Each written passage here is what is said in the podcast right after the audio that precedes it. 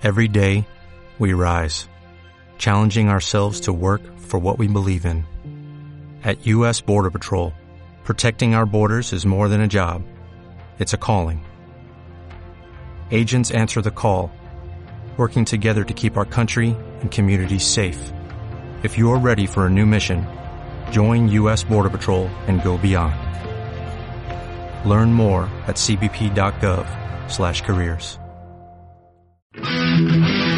Esta temporada, el programa de CGT en Acción cambia de horario. Escúchanos cada miércoles de 5 a 7 de la tarde en Radio Clara, 104.4 la frecuencia modulada, www.radioclara.org y cada semana en el canal de podcast de CGT en Acción. CGT en Acción el programa de la Confederación General del Trabajo del País Valenciano y Murcia en Radio Clara, porque nuestra lucha también está en las ondas. Más información en cgtpv.org.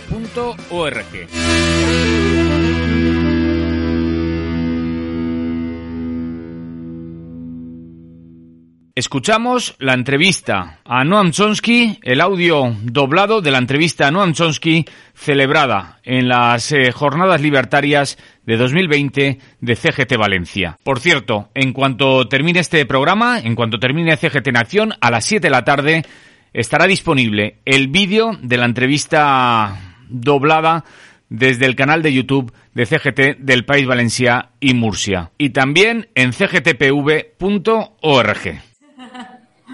Uh, we were just wondering. Well, my name is Marta Borrui. Let me introduce myself first, and I'm speaking on behalf of the CGT. Here, the Valencia Bueno, me llamo Marta Borruy. Uh, thank you so much Permítame que me presente primero. Hablo en nombre de la CGT aquí en la. Comunidad Valenciana. Uh, Muchas gracias por compartir parte de su tiempo para contestar a Uh, nuestras preguntas. Vamos a grabar esta entrevista, mm, haré una breve introducción sobre la CGT y una pequeña biografía sobre usted, si le parece bien. Y luego continuaremos con las preguntas. ¿Le parece bien? The questions. Does it work for you? Is that okay? Sí. Empecemos. Empecemos. Okay. So, a brief introduction first. Every year in December at the city Primero, una breve introducción. Primero, una breve introducción. Cada año en diciembre organizamos nuestras jornadas libertarias anuales en la ciudad de Valencia. Durante 22 años hemos organizado una serie de debates, presentaciones, charlas, pero este año, debido a la COVID-19, vamos a hacer entrevistas online y nos sentimos honrados de tener al Dr. Noam Chomsky como nuestro principal invitado para hablar de los retos a los que nos enfrentamos como especie, capitalismo y otros sistemas económicos alternativos. El Dr. Noam Chomsky es un lingüista, filósofo y científico cognitivista americano, también historiador, crítico social y activista político. Es profesor laureado de lingüística en la Universidad de Arizona y profesor eméritos en el MIT, Instituto Tecnológico de Massachusetts. Es autor de más de 100 libros en temas tan variados como lingüística, guerra, política y los medios de comunicación. Ideológicamente, se posiciona con el anarcosindicalismo y el socialismo alimentario. Ideologically ¿Es correcto, Dr. Chomsky?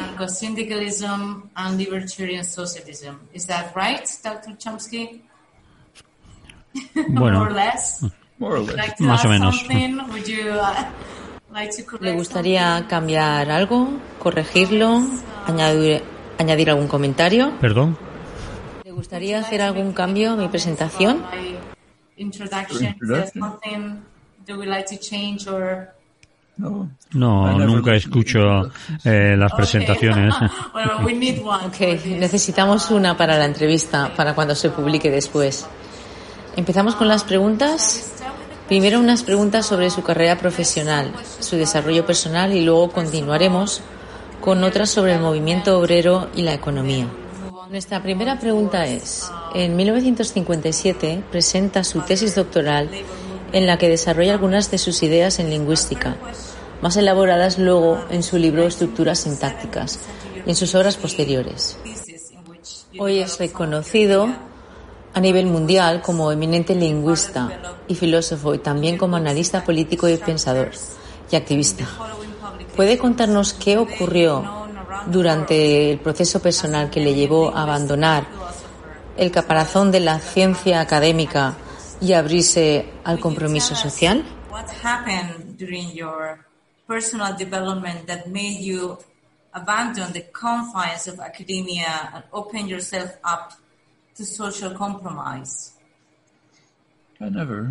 Nunca lo abandoné. De hecho, justo ahora vengo de una conferencia de dos horas con un pequeño grupo de lingüistas lingüistas de diferentes partes del mundo. Nos reunimos cada par de semanas y trabajamos en problemas técnicos avanzados y además estoy dando clases, pero son solo dos partes de mi vida. No he dejado la escuela desde que tenía dos años y nunca he abandonado el activismo social desde que tenía diez u once años. ¿Hubo algo que le impulsó hacia un compromiso social o a involucrarse más en temas políticos? Lo hay, mm, depende. Hay periodos en que la política necesita que le dedique todo mi tiempo y otros más tranquilos en los que puedo volver al trabajo que me gusta hacer. Ok, muchas gracias. también sobre el mundo académico y su carrera profesional. David Graeber, antropólogo anarquista recientemente fallecido, comentaba que en la universidad hay muy poco profesorado anarquista. Usted mismo fue, en este aspecto, uno de los pocos anarquistas en su momento. ¿Es lógico que sea así o cree que es una situación que se puede revertir? ¿Habrá más profesores anarquistas en las universidades?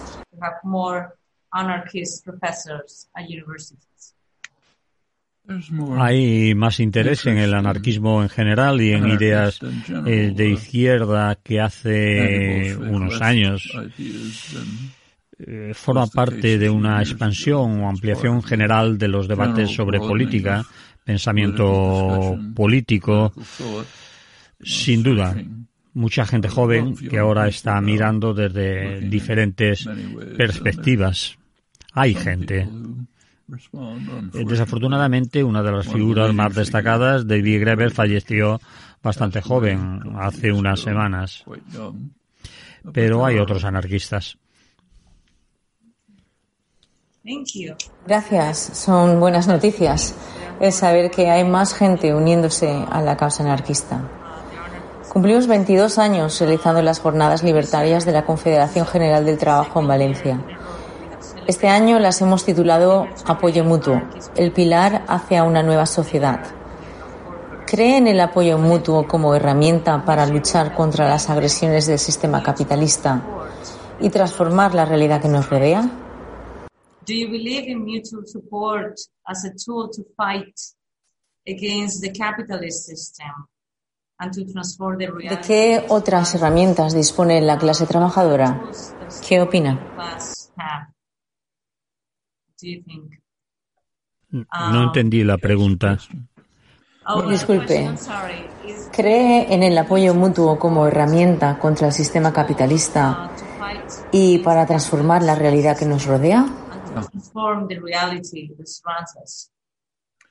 Bueno, creo que Kropotkin tenía razón en que es una capacidad innata de los seres humanos que surge automáticamente cuando surge la situación que pide un cambio radical en la sociedad. Cuando desaparece el instinto natural humano, empieza a manifestarse. De hecho, lo hemos visto eh, de manera extraordinaria en los últimos meses. La pandemia, desde luego, está llegando a todas partes y todavía más fuerte en comunidades pobres, deprimidas, sujetas a la violencia, eh, donde ha aparecido un desarrollo del apoyo mutuo extraordinario, surgiendo de forma espontánea gente ayudándose mutuamente y decidiendo en lugares donde esto es muy extraordinario, como en las favelas de Río de Janeiro,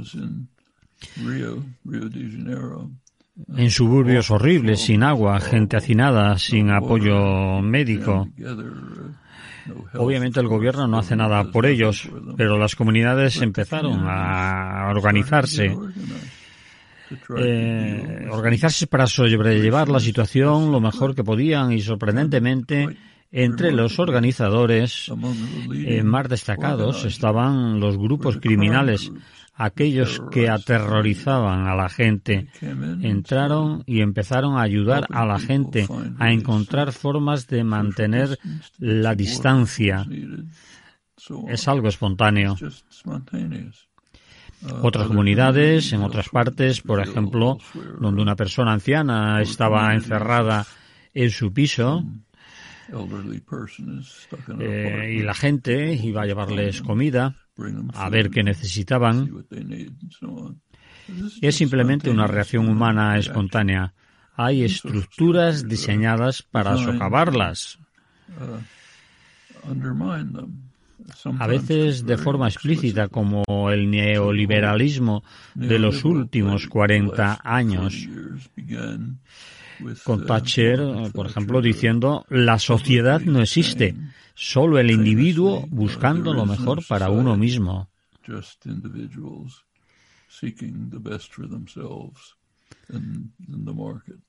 Se llama liberal, libertarianismo. Libertarianismo, una palabra horrible. En los Estados Unidos, sus adeptos de una rama todavía más extrema declaran que solamente se ha de mirar por uno mismo. No hay nada más. De hecho, este concepto ha tenido un gran impacto en la era moderna. Estamos viviendo durante 40 años bajo un asalto neoliberal a la población en general que ha tenido un em- impacto muy amargo y horrible en todas partes. Y si buscas el principio de esto, es en lo que está basado de manera muy explícita. Empezó en los años 80, Margaret Thatcher y Reagan. Reagan llegó a la presidencia y en su discurso de inauguración dijo el gobierno es el problema y no la solución. Esto no significaba que la gente debía tomar las riendas, sino que deberíamos quitar decisiones a los gobiernos que son quizás responsables en parte de la población y dársela a entidades privadas a las que no se les puede responsabilizar, a instituciones privadas totalitarias. Las corporaciones son lo más cercano al totalitarismo que los humanos han podido conocer. Ellas deben tomar las decisiones. Nadie es responsable de la población ni está influenciado por la población. Margaret Thatcher añadió, no existe la sociedad, solamente el individuo. Apareció un artículo de un economista famoso de la era neoliberal, Mr. Friedman, que declaró las grandes empresas no tienen otra responsabilidad que llevar al máximo sus beneficios. No son responsables de nada más estar incorporado esto, de hecho, un regalo al público, pero no se tiene ninguna responsabilidad, únicamente la de hacerse ricos. Bueno, esto prácticamente resume lo que pasó en los 40 años siguientes. Se puede ver las consecuencias. De hecho, incluso se ha mentido. Recientemente apareció un estudio hecho por la institución Mainstream eh, la institución más importante en Estados Unidos, Rand Corporation, apoyada por fondos del gobierno, y les hicieron una pregunta muy importante. ¿Cuánto dinero ha pasado de las manos de la clase trabajadora y de la clase media a los más ricos durante los años neoliberales? ¿40 años? Pero por clase trabajadora y clase media se entiende el 90% de la población y su estimación fue de 47 trillones de dólares que no fue a parar al 10% de la clase más rica, sino al 0,1%, una fracción muy pequeña que dobló parte de la riqueza del país entre un 10 y un 20%. Aseguran que los salarios habían subido Miremoslos detenidamente. Para algunos, parece un sector minúsculo de la población, líderes de grandes empresas y similares, los salarios se han disparado a la estratosfera. Pero para la enorme mayoría de la población significa estancamiento o incluso descenso. Una existencia muy precaria. Y eso es lo que ocurre cuando se transfieren decisiones lejos de la población a las manos de las tiranías privadas. Y eso está ocurriendo en todas partes del mundo, en Europa y en otras partes del sur, donde la plaga se ha extendido. Estas han sido las consecuencias. Como es de esperar, lógicamente, esto es una lucha de clases llevada a cabo de una manera muy cruel. Demuestra el hecho de que las clases ejecutivas son básicamente marxistas vulgares.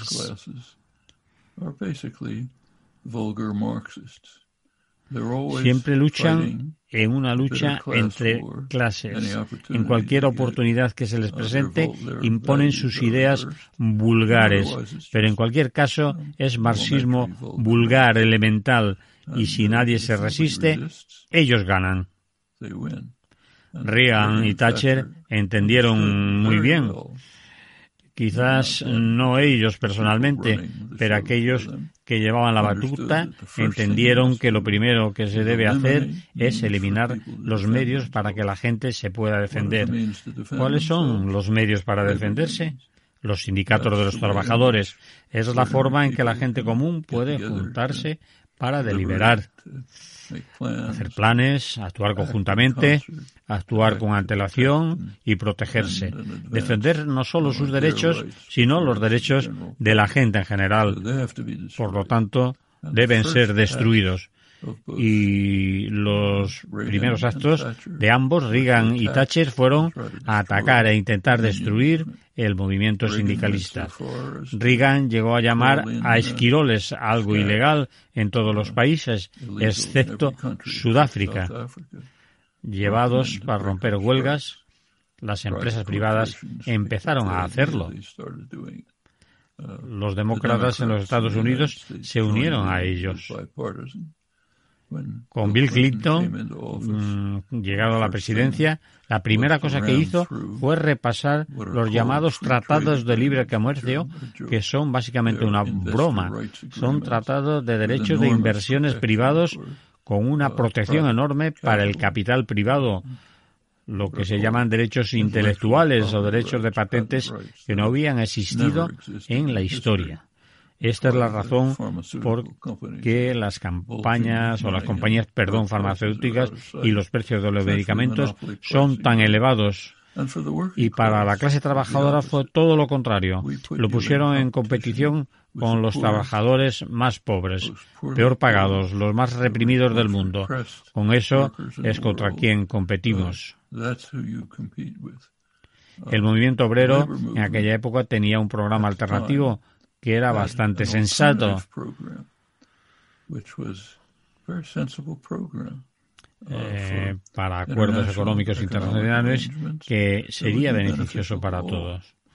No se les prestó atención de parte del gobierno, por supuesto. Los medios de comunicación nunca lo mencionaron. Así que llevamos 40 años con esto, en otros países también. Es una guerra de clases donde solo un bando está luchando.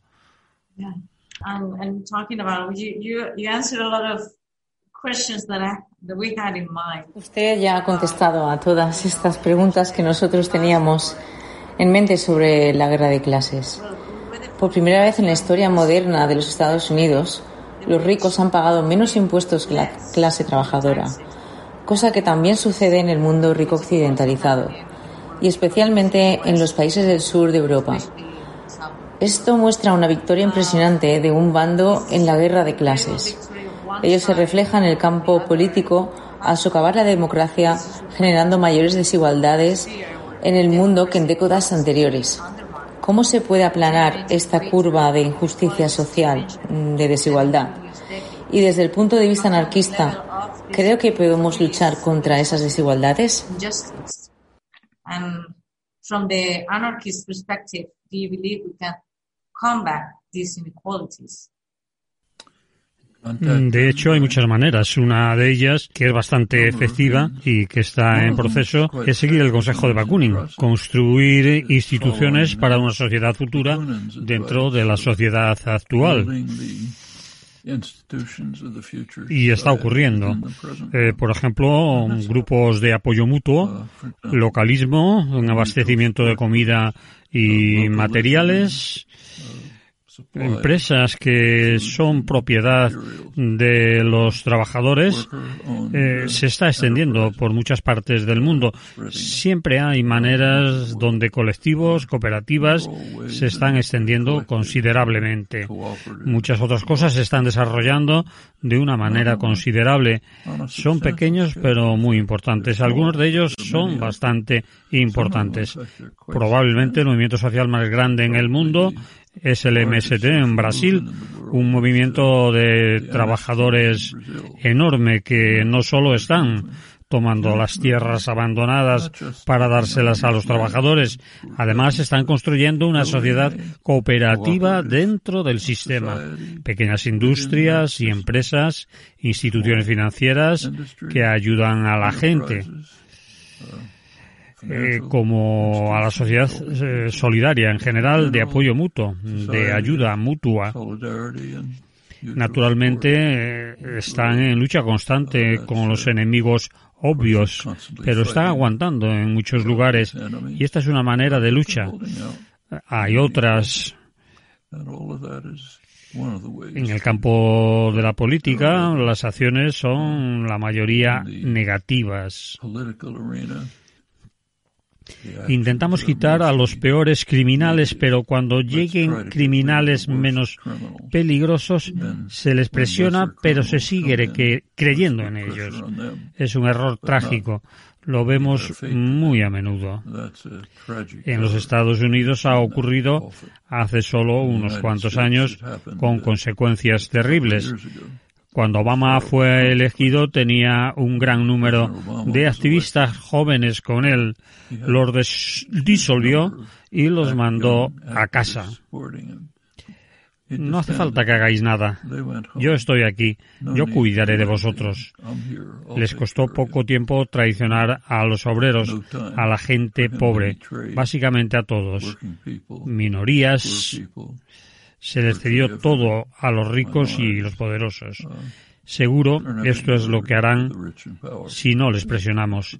Espero que no pase otra vez con Biden. Ya veremos.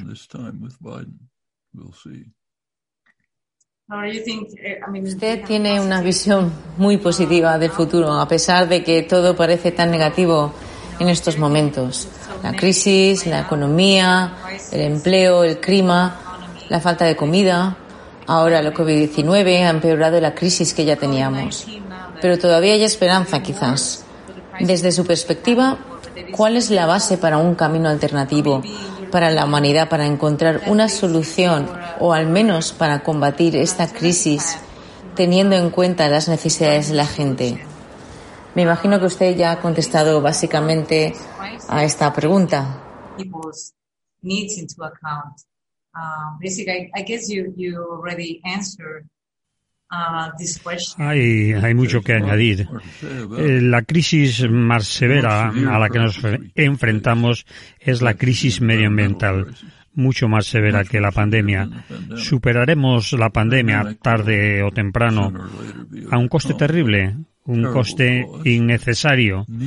Hemos visto que es un coste innecesario por el hecho de que hay lugares donde lo han manejado muy bien. Toma como ejemplo China, el centro de la crisis, una situación terrible. En los próximos meses China volverá a la normalidad. Algunos casos, pero muy pocos. La economía está creciendo, se ha vuelto a la normalidad. Lo malo de China es que es un Estado brutal, autoritario pero por lo que respecta a la COVID la han gestionado bien. Y básicamente en el este de Asia, Corea del Sur, Taiwán, lo mismo. Uno de los casos más asombrosos es Vietnam, a solo mil kilómetros de la frontera del sur de China, centro de la crisis, no tuvo casos en los primeros meses, solo unos cuantos visitantes. Los cubanos lo llevan bien. Nueva Zelanda lo tiene casi bajo control. En África, Senegal y Liberia y otros países respondieron muy rápidamente y lo tienen controlado. Por otra parte, Europa eh, esperaron, no querían prestar atención. Lo que ocurrió este verano fue terrible. Querían disfrutar de las playas españolas o esquiar en los Alpes y naturalmente esto ha llevado a consecuencias catastróficas. Se puede controlar, pero no si la gente no coopera y obviamente el gobierno tiene que actuar. Quizás la peor situación de todas es quizás los Estados Unidos, donde el gobierno básicamente abandonó su interés. Las bases públicas no nos interesan, así que desde el punto de vista del gobierno saliente es bueno que la cosa vaya lo peor posible. De hecho, están haciendo que vaya a peor, incluso en cosas como no darle datos al gobierno entrante. Tiene su lógica. Cuanto peor sea la situación, cuanto más problemas haya en el país, será más fácil manejar la situación para el nuevo gobierno y se le culpará por todos los fracasos que vayan a ocurrir. Lógico, pero cínico, después de todo, y eso es a lo que nos enfrentamos. Así que si superamos la pandemia, tarde o temprano, la crisis medioambiental no podemos pararla. Podemos evitar una crisis peor, pero no podemos evitar lo que ya ha pasado. Las capas de hielo se están derritiendo, no podemos arreglarlas y vendrá algo mucho peor. Tenemos un par de décadas para intentar superarlo. y si no aprovechamos esta oportunidad,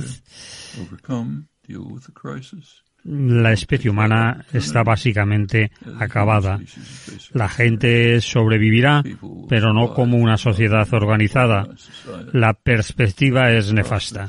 Es importante recordar que conocemos la situación, hay formas de resolverla que son factibles, que se conocen.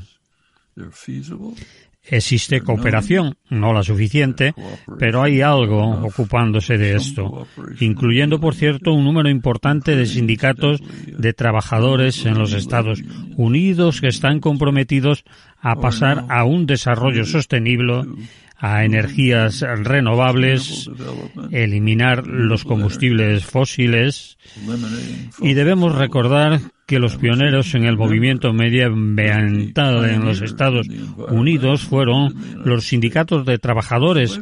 Hace 40 años, de hecho, hace 50 años, los sindicatos de trabajadores del petróleo, la minería y la energía atómica sabían de los efectos nefastos que producían estos materiales.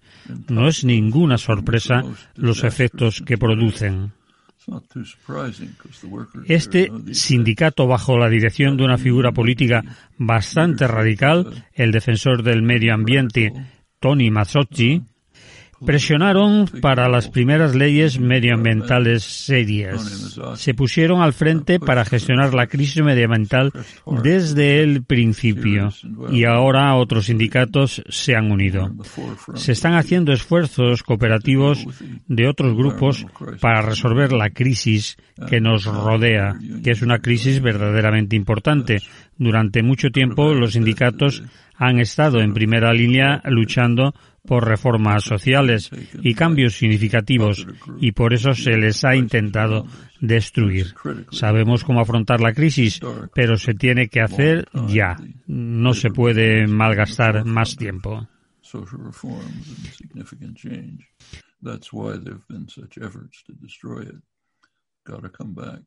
So that can happen.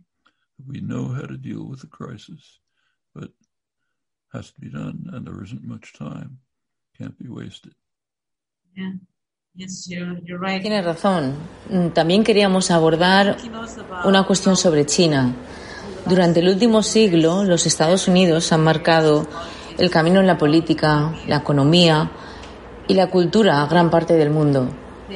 ¿Cree que la nueva hegemonía de China será un simple cambio de amos o supone un nuevo marco mundial de relaciones y la posibilidad de alguna variación del sistema dominante?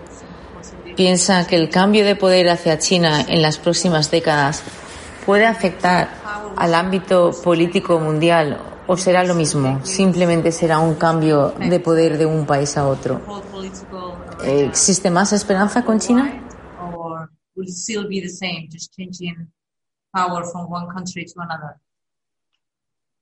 Is there more hope with China? Bueno, algunas cosas van a ocurrir, gonna happen. más o menos fuera del control de la gente. Los activistas eh, se preocupan de estos temas y gran parte depende de nosotros. Eh, tomemos, por ejemplo, la crisis medioambiental. No se va a solucionar. Hay problemas, formas de resolverlas, sabemos cómo hacerlo, pero la gente tiene que aprovechar las oportunidades, implementar un conocimiento, ir adelante y desarrollar una sociedad alternativa mucho mejor que sea capaz de sobrevivir, que no destruya el medio ambiente y que mantenga la vida. Y hay otros cambios en los sistemas internacionales a gran escala. Eh, veamos el crecimiento de China, una sociedad eh, totalitaria, severa, despiadada, pero que ha conseguido muchos logros. Ha sacado a más gente de la pobreza que cualquier otro país en la historia. Esto se remonta a los años maoístas. Eh, merece la pena recordar que durante los años maoístas, que son constantemente condenados y que por supuesto eso es así, sin embargo, durante el gobierno de Mao salvó la vida de 100 millones de eh, personas.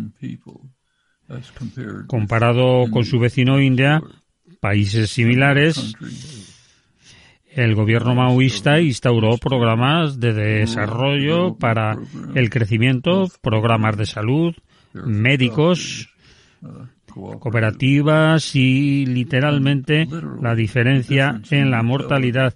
En esos años fue de 100 millones de personas en el año 1979.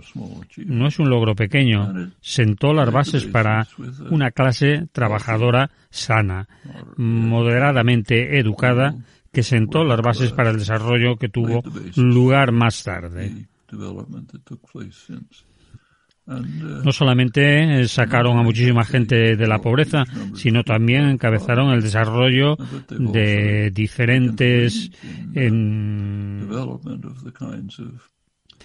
tecnologías que necesitamos para salvar el mundo. Energía solar, eólica, electrificación.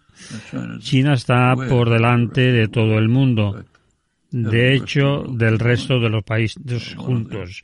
Una de las cosas más horribles que está ocurriendo ahora es que Estados Unidos y hasta cierto punto Europa están trabajando para intentar impedir el desarrollo de China, no basándose en los derechos humanos.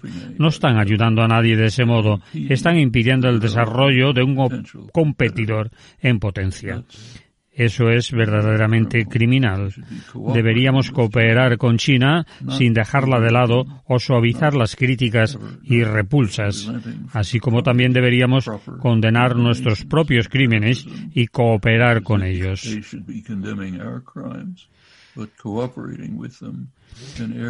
Eh, cooperar en las áreas que debamos. Todas estas crisis que nos afectan, pandemia, crisis en el medio ambiente, amenazan de una guerra nuclear, deterioro de las estructuras democráticas, son internacionales.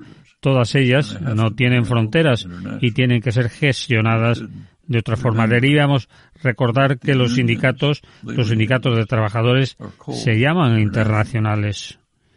Desgraciadamente, pocas veces trabajan internacionalmente, pero necesitamos recordar su nombre y que deberían trabajar liderando el desarrollo una sociedad internacional y el activismo, que es la organización popular más grande en el mundo, ellos pueden actuar de una manera adecuada. A veces lo hacen, pero se puede ver notables diferencias en países muy similares. Tomemos, por ejemplo, los Estados Unidos y Canadá, países muy similares en muchos aspectos. Tienen los mismos sindicatos de trabajadores en ambos lados de la frontera. El sindicato de trabajadores del automóvil. Están en las fábricas de automóviles en Detroit, al norte de la frontera, en las provincias canadienses. Hay muchas diferencias llamativas entre Canadá y los Estados Unidos.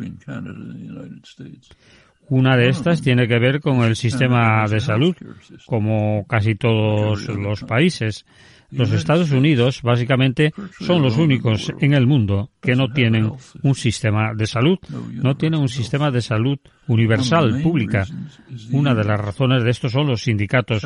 Algunos de los mismos sindicatos, eh, la Unión de Trabajadores del Automóvil al sur de la frontera, tenían en los años 50 un programa de colaboración entre clases.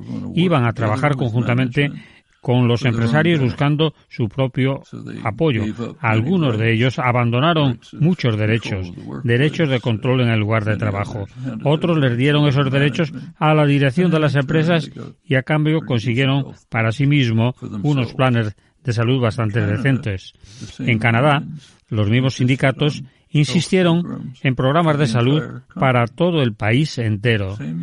Los mismos sindicatos, mentalidades diferentes, culturas diferentes y compromisos diferentes. Y se demuestra que hay una gran diferencia entre tener y no tener un sistema de asistencia sanitaria. De hecho, para ser exacto, los Estados Unidos tienen un sistema de atención sanitaria llamado urgencias y si eres capaz de llegar por ti mismo a la sala de urgencias, te atenderán por ley. Es el sistema de salud más salvaje, más cruel y más caro que existe y es un reflejo de una sociedad liderada por los negocios, las empresas. Si hay una sociedad donde hay más solidaridad, más compromiso social hacia el bien común, movimiento obrero que esté en cierto modo comprometido con el bienestar común, ves las diferencias y eso se nota desde muy lejos. Para contestar a tu pregunta anterior sobre qué podemos hacer, podemos desarrollar esta conciencia conocimiento y compromiso, instituciones, es decir, organizaciones que lo lleven a cabo. Se puede hacer, pero no hay ninguna ley en la naturaleza que diga que los Estados Unidos tienen que ser el único país en el mundo sin un sistema nacional de salud. Especialmente ahora con el, la COVID-19, hace todas estas diferencias de clases, desigualdades e injusticias incluso mayores en una crisis como esta. Nos gustaría hacerle otra pregunta. Sabemos que estamos abusando de su tiempo y no queremos quitarle mucho, pero nos gustaría hablar del rápido desarrollo científico y tecnológico que está ocurriendo, que estamos experimentando, especialmente en el campo del control de la información y las redes sociales especially regarding to uh, the information control and social media. Uh, do you think ¿Cree que todos estos nuevos avances ayudarán a la revolución social? ¿La acercarán? ¿La harán más posible? ¿O la harán más difícil? Or, uh, will it make it more difficult to achieve? La revolución social de la que estaba hablando, sobre la cooperación, la gente ayudándose mutuamente, ¿las redes sociales ayudarán a que esto ocurra o lo hará más difícil? Como la mayoría de la tecnología, las redes sociales son un arma de doble filo. Son neutras. Puedes usarlas para hacer el bien o para hacer el daño. Es como un martillo lo puedes usar para construir un edificio o para torturar. Puedes partirle a alguien la cabeza con él y al martillo no le importa. Las redes sociales están abiertas a todo tipo de usos y se están usando para propósitos muy diversos. Y casi todo el activismo hoy en día se lleva a cabo a través de las redes sociales. Así es como las personas se ponen en contacto, se organizan, se ayudan y averiguan qué es lo que está pasando, se unen, etcétera. Sin embargo, es verdad que no hay nada como el contacto cara a cara. Lo hemos visto en numerosas ocasiones. Por ejemplo, eh, la primavera árabe comenzó a través de Internet la dictadura decidió cerrar Internet. Resulta que el activismo creció.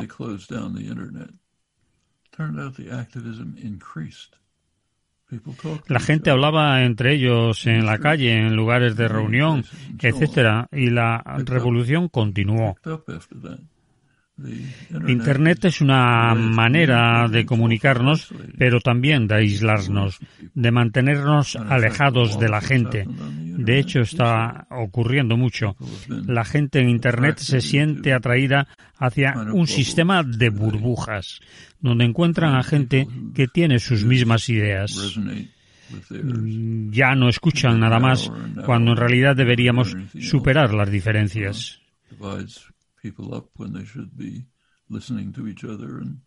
y trabajar juntos hacia un interés común. Las redes sociales tienen integradas las capacidades de destruir esas relaciones incluso las relaciones personales. En los campos universitarios de los Estados Unidos, probablemente igual que en España, vemos grupos de jóvenes comiendo juntos, por ejemplo, en un McDonald's. Existen dos conversaciones. Una conversación, la conversación entre el grupo, y la otra, la conversación privada que cada uno de ellos, de ellas, está teniendo en su iPhone. Algunas universidades en los Estados Unidos han llegado a poner banderitas en las aceras. Con el mensaje mira arriba, hay más seres humanos ahí afuera, quizás te gustaría hablar con ellos. Este tipo de cosas está pasando. Tiene ambas cosas, une a gente y también la separa. Como cualquier otro tipo de tecnología, nosotros decidimos qué uso le queremos dar. Naturalmente, hay fuerzas intentando aislarnos con vehemencia y separarnos. Y además lo están usando para vigilarnos de forma masiva. Vas paseándote con tu iPhone mientras está mandando datos, montones de datos a las grandes compañías tecnológicas. Lo están usando para dos cosas, con un propósito comercial y para controlarnos, encontrar formas de dirigir nuestras actividades, intereses, preocupaciones, y está ocurriendo constantemente. Se llama capitalismo de vigilancia como una manera masiva de conseguir información, más control. De hecho, está ocurriendo en los lugares de trabajo para controlar a los empleados. Es un acuerdo de incentivo, experimentos con implantar chips a la clase trabajadora. Pero el incentivo consiste en que si te implantan un chip, eh, puedes eh, usar la máquina de chocolatinas o recibir tu nómina automáticamente. Te dan crédito en la tienda de la compañía, etcétera. Por supuesto, esto significa que estás controlado, monitorizado todo el tiempo, incluso sin los chips están controlando todo lo que ocurre constantemente, porque el flujo de datos cae en manos de los directivos. Amazon funciona del mismo modo. Todo lo que hacemos está monitorizado. Si te paras a hablar con alguien de camino al trabajo, recibes un mensaje diciendo será mejor que te des prisa o perderás tu trabajo. Si coges el camino equivocado entre dos lugares, te llega un mensaje que dice eh, para. Están rastreando las compañías de reparto. UPS donde se monitoriza, controla a los conductores. Cuando conduces un coche, muchos datos le llegan al fabricante sobre lo que haces. Estamos bajo una vigilancia constante. Conduces un camión de reparto y la información le llega a la dirección. Te diste la vuelta cuando no deberías haberlo hecho. Recibes un mensaje diciendo, tienes que dejar de hacer eso. Te has parado demasiado tiempo a tomar un café. Te llega un mensaje de UPS. Esta compañía afirma te han mejorado tu eficiencia significativamente. Con estos medios de controlar a los trabajadores, convirtiéndolos en autómatas bajo un control total. Todas estas cosas están ocurriendo. Va a ser peor cuando nos movemos en lo que se llama eh, la Internet de las cosas, donde los objetos en nuestra casa, pongamos la nevera, están recogiendo información y datos sobre ti. Tiene sus ventajas. Eh, cuando vas de camino a casa desde el metro, un par de manzanas de tu casa, eh, puedes mandar un mensaje para que la cocina empiece a hervir agua.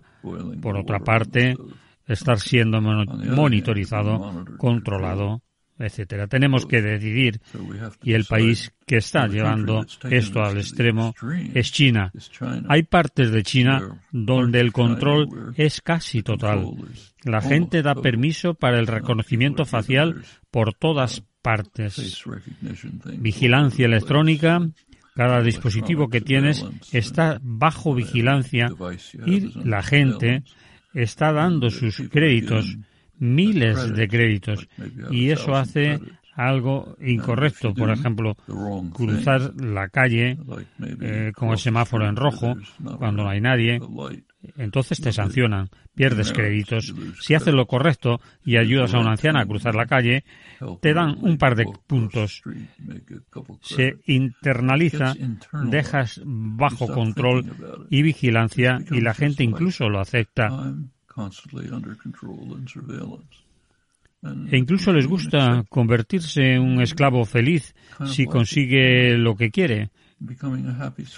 Eh, pero ya estábamos familiarizados con este tipo de cosas. Por ejemplo, la gente trabajadora, la idea de tener un trabajo, hoy está considerado como algo maravilloso. Tengo un trabajo.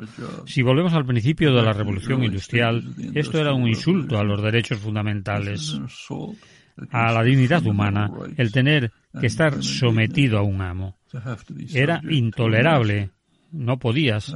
La idea de pasar tus horas de trabajo, la mayoría de tu vida laboral, bajo un control total de un amo que tiene más control sobre ti del que tenía Stalin.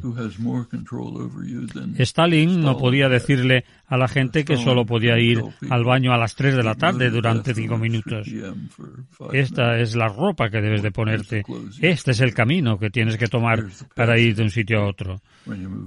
Al principio de la revolución industrial, esto fue atacado vehementemente. El principal sindicato de trabajadores, los Caballeros del Trabajo, se basaba en el principio de que nadie debería tener un amo en ninguna parte de su vida. Aquellos que trabajaban en los molinos eran sus dueños y los gestionaban directamente. Nunca te subordines no deberías subordinarte a nadie. Estos eran hombres y mujeres, chicas de fábrica, como se les llamaba, chicas jóvenes.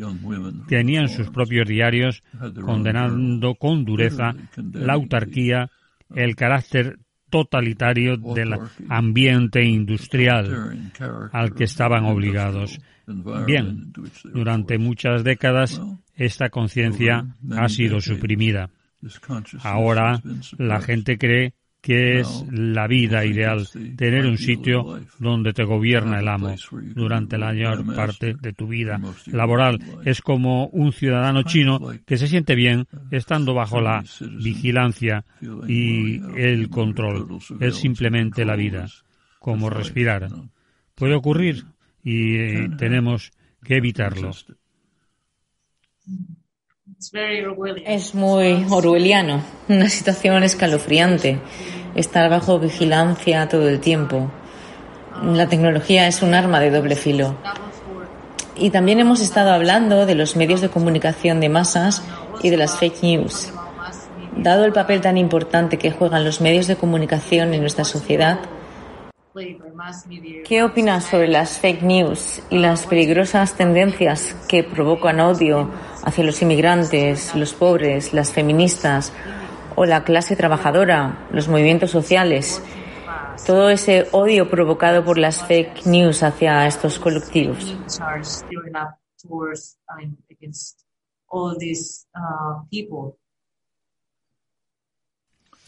Bueno, si nos remontamos a periodos anteriores, la prensa sindicalista estaba muy viva, era independiente, no estaba sujeta a las presiones de los poderes externos. Era muy efectiva la del movimiento de trabajadores del que acabo de hablar en los Estados Unidos. La prensa sindicalista, la prensa de las mujeres jóvenes, chicas de la fábrica, era una prensa viva, apasionante y muy importante.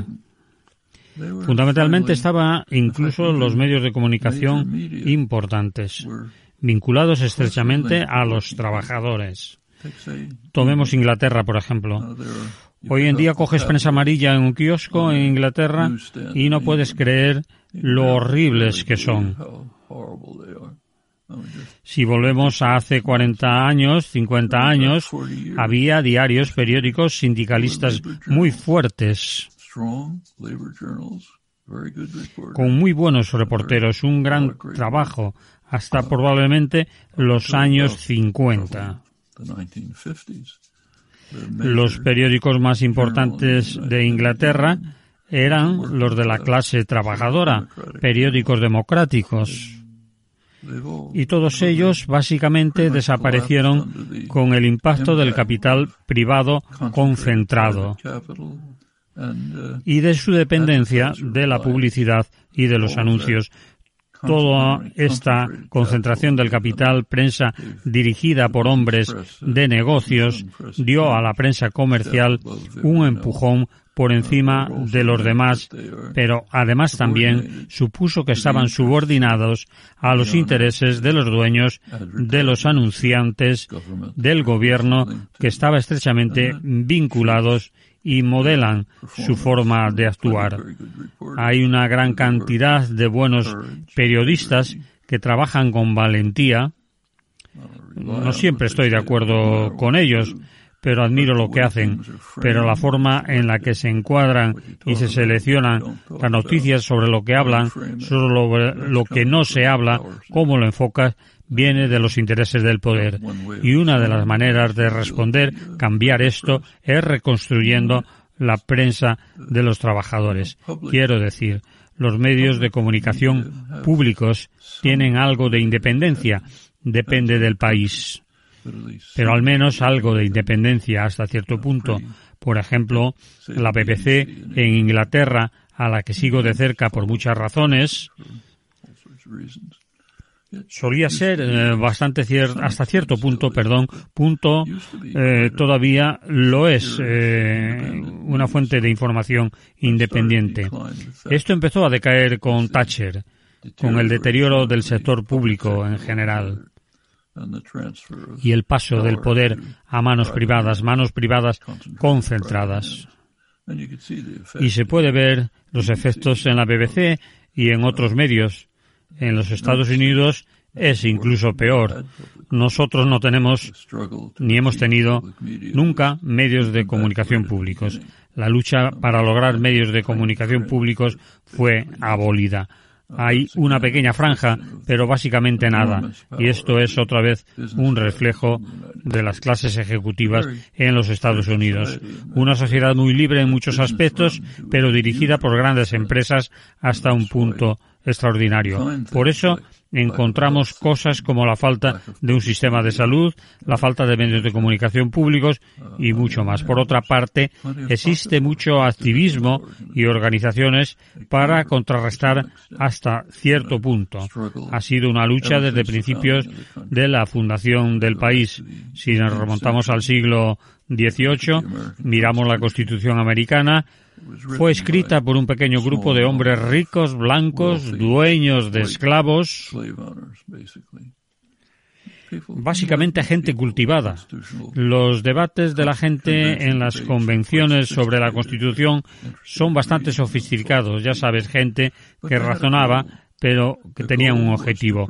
El objetivo era evitar la democracia y no lo ocultaban, eran bastante explícitos. De hecho, los trabajos intelectuales, investigación académica sobre la formación de la Constitución, se llama eh, los artífices del golpe, los legisladores que se manifestaron contra la democracia. Los granjeros, la gente de las zonas rurales querían la democracia. Las élites, las élites adineradas no la querían. Por eso la Constitución fue diseñada para bloquear la democracia de muchas formas. Esto lo vemos hoy en día en muchos aspectos, pero es como he dicho, la guerra de clases que nunca se acaba. La única cuestión es quién está participando en ella. ¿Cuál es su análisis sobre el fondo de las reivindicaciones feministas y el papel de la mujer en el mundo laboral en nuestra sociedad? Es una lucha larga que se remonta a cientos de años. Ha habido un progreso, pero no lo suficiente. Deberíamos recordar cómo era la situación no hace muchos años. Tomemos como ejemplo otra vez a los Estados Unidos. En muchos aspectos, no en todos, es un país recientemente desarrollado. Cuando el país fue fundado en el siglo XVIII, adquirió la ley británica, derecho constitucional. Naturalmente, era un país británico. Las leyes británicas recogidas en los volúmenes de Blackstone, según estos volúmenes, las mujeres no eran personas eran propiedades. Una mujer era una propiedad de su padre que se daba al marido. De hecho, uno de los argumentos en contra de permitir el voto de la mujer fue que sería injusto para los hombres que no estuvieran casados, porque un hombre casado tenía dos votos, y eso no era justo. Llevó mucho tiempo superar esto. El derecho al voto para las mujeres se consiguió al mismo tiempo que se consiguió en Afganistán, en los años 70, no hace tanto tiempo. Hasta entonces a las mujeres no se les consideraba iguales. Las mujeres no tenían el derecho de ser parte de un jurado en un juicio federal porque no se las consideraba iguales. A finales, eh, al final, en 1975, esto fue revertido. Por lo que respecta al lugar de trabajo, todavía existe una discriminación muy radical. Hay muchas otras cosas que no están reflejadas en las leyes. Se espera que las mujeres hagan otro trabajo que no está remunerado. La mayoría del trabajo que hacen las mujeres no está pagado. Ocuparse de los niños, eh, de la casa, eh, cocinar y otros ejemplos. Es trabajo que no está pagado. Y esto es parte de los salarios que reciben, que no son iguales a las de los hombres haciendo el mismo trabajo. Ha mejorado, pero todavía hay un camino muy largo que recorrer. En países como en Estados Unidos, el país que más conozco obviamente, no existen servicios de guardería gratuitas o permiso de maternidad y menos todavía de paternidad. El permiso por maternidad casi no existe, muy por debajo de otros países. La falta de guarderías públicas supone más trabajo para las mujeres y esto eh, no es tampoco bueno para los niños. Yo mismo, mis padres estaban trabajando y me llevaron a una guardería cuando tenía dos años y fue una buena experiencia. Estar con otros niños en lo que era un ambiente bastante progresista, si tienes todo esto puede ser bastante positivo. En países sin sociedad, donde el ideal es el neoliberalismo, esto no existe. Todas estas son cosas por las que luchar. Mm, vamos a ir acabando con una última pregunta, si me lo permite, sobre las elecciones a la presidencia de los Estados Unidos que han ocurrido recientemente. Nos gustaría saber cuál es su análisis sobre el proceso y los resultados, ya que usted recientemente mencionó que los Estados Unidos podrían estar al borde de una guerra civil. ¿Cuál es la gravedad de la situación de los Estados Unidos en términos de una nación dividida? How serious is the, the situation in the US in terms of a divided nation? Las elecciones fueron, en mi opinión, básicamente un desastre y una amenaza para el país y para el mundo. Quiero decir, el mero hecho de que Donald Trump. Pueda presentarse como un candidato creíble es una victoria extraordinaria para la derecha. Quiero decir, si ponemos a un lado su política, esto es un hombre que ha matado a decenas, a centenas de miles de americanos con su malevolencia e incompetencia, pero él puede presentarse al cargo más importante y se le toma en serio como candidato. Tiene fieles que le adoran el 75% de los republicanos piensan que les han robado las elecciones, que él es el presidente legítimo. Aparte de esto, y como he dicho, si mira los resultados de las elecciones, los demócratas, el partido menos extremo que favorece a la empresa privada, en los Estados Unidos hay básicamente un partido que favorece a las grandes empresas con dos facciones, la más extrema y la menos extrema. La menos extrema, la llamada izquierda, los demócratas, son en realidad de centro derecha. Han perdido en todos los niveles, han perdido en el Congreso, en el Senado, en las legislaturas estatales, en las elecciones locales.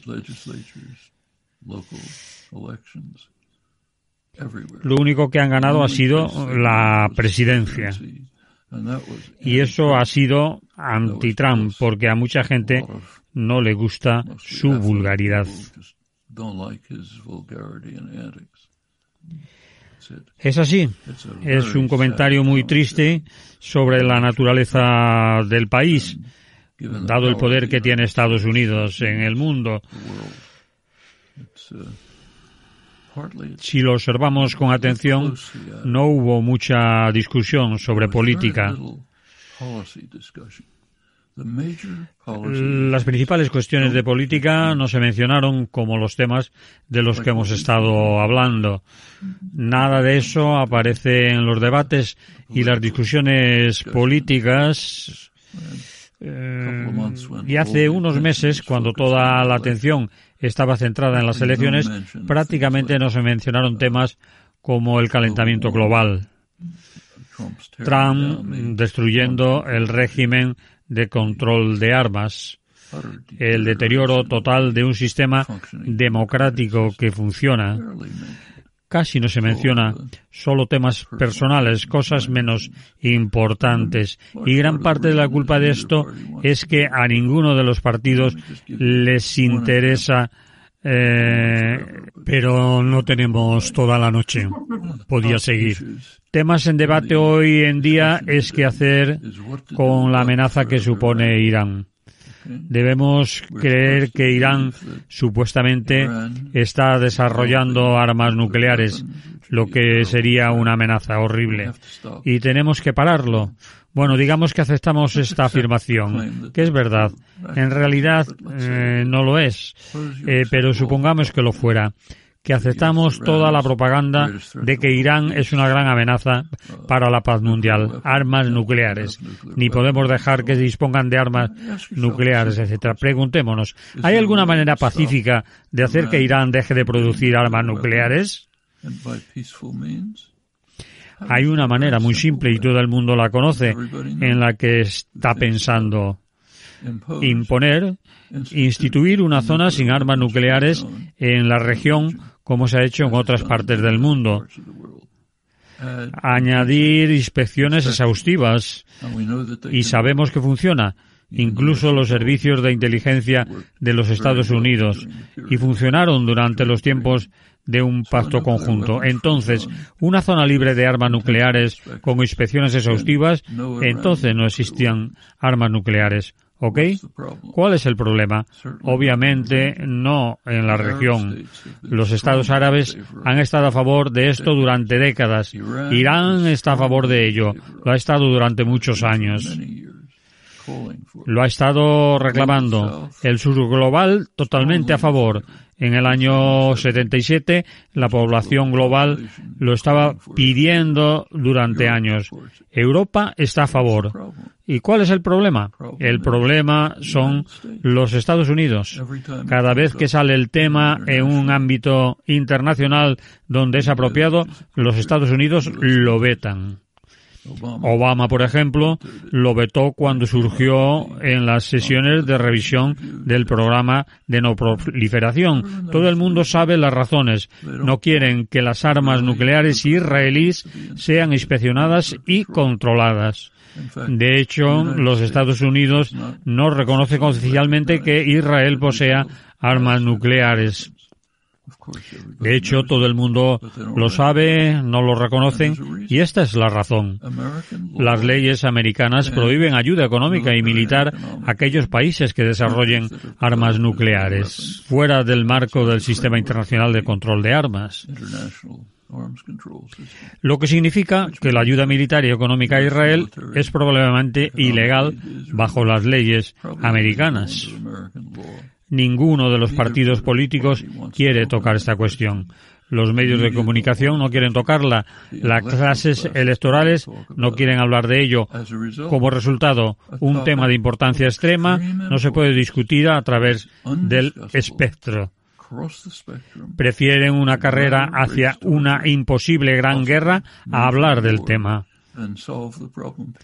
Esto es un sistema, es un sistema de propaganda muy efectivo que va mucho más allá de lo que han conseguido los estados totalitarios. Y esta es una sociedad libre donde no hay castigo por decir lo que piensas. Bueno, eso es muy característico de lo que ocurre en muchos otros temas. Volviendo a las elecciones, no se discutieron muchos de estos temas, los más importantes, estos de los que hemos estado hablando.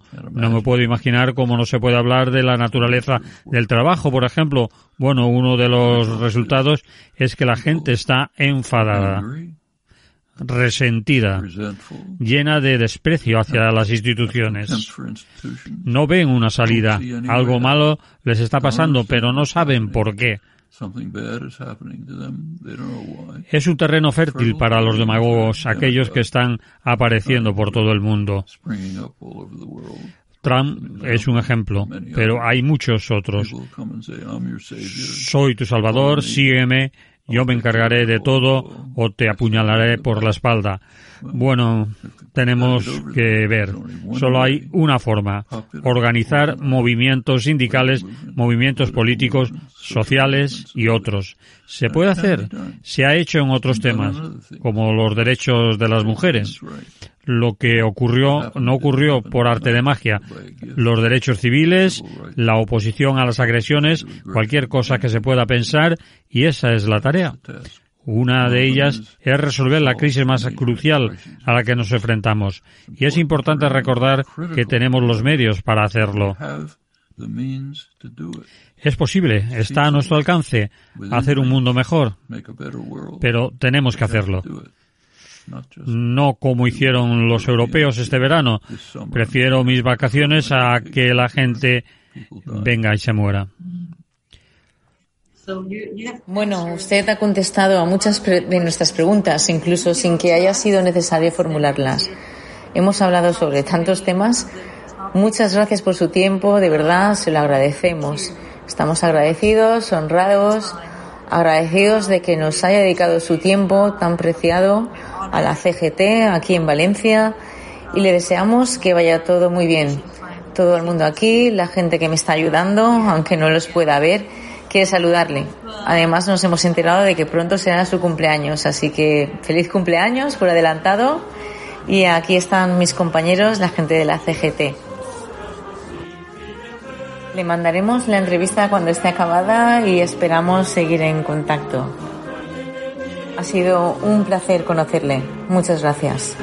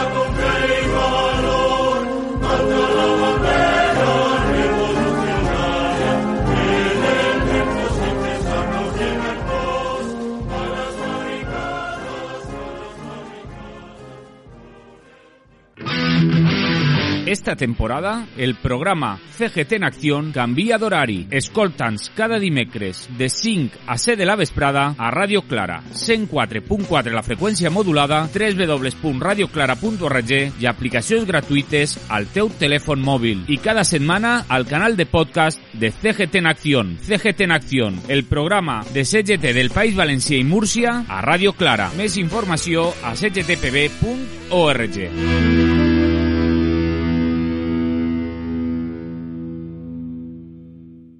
Dale más potencia a tu primavera con The Home Depot. Obtén una potencia similar a la de la gasolina para podar, recortar y soplar con el sistema OnePlus de 18 voltios de Ryobi desde solo 89 dólares. Potencia para podar un tercio de un acre con una carga. Potencia para recortar el césped que dura hasta dos horas. Y fuerza de soplado de 110 millas por hora. Todo con una batería intercambiable. Llévate el sistema inalámbrico OnePlus de 18 voltios de Ryobi. Solo en The Home Depot. Haces más. Logras más.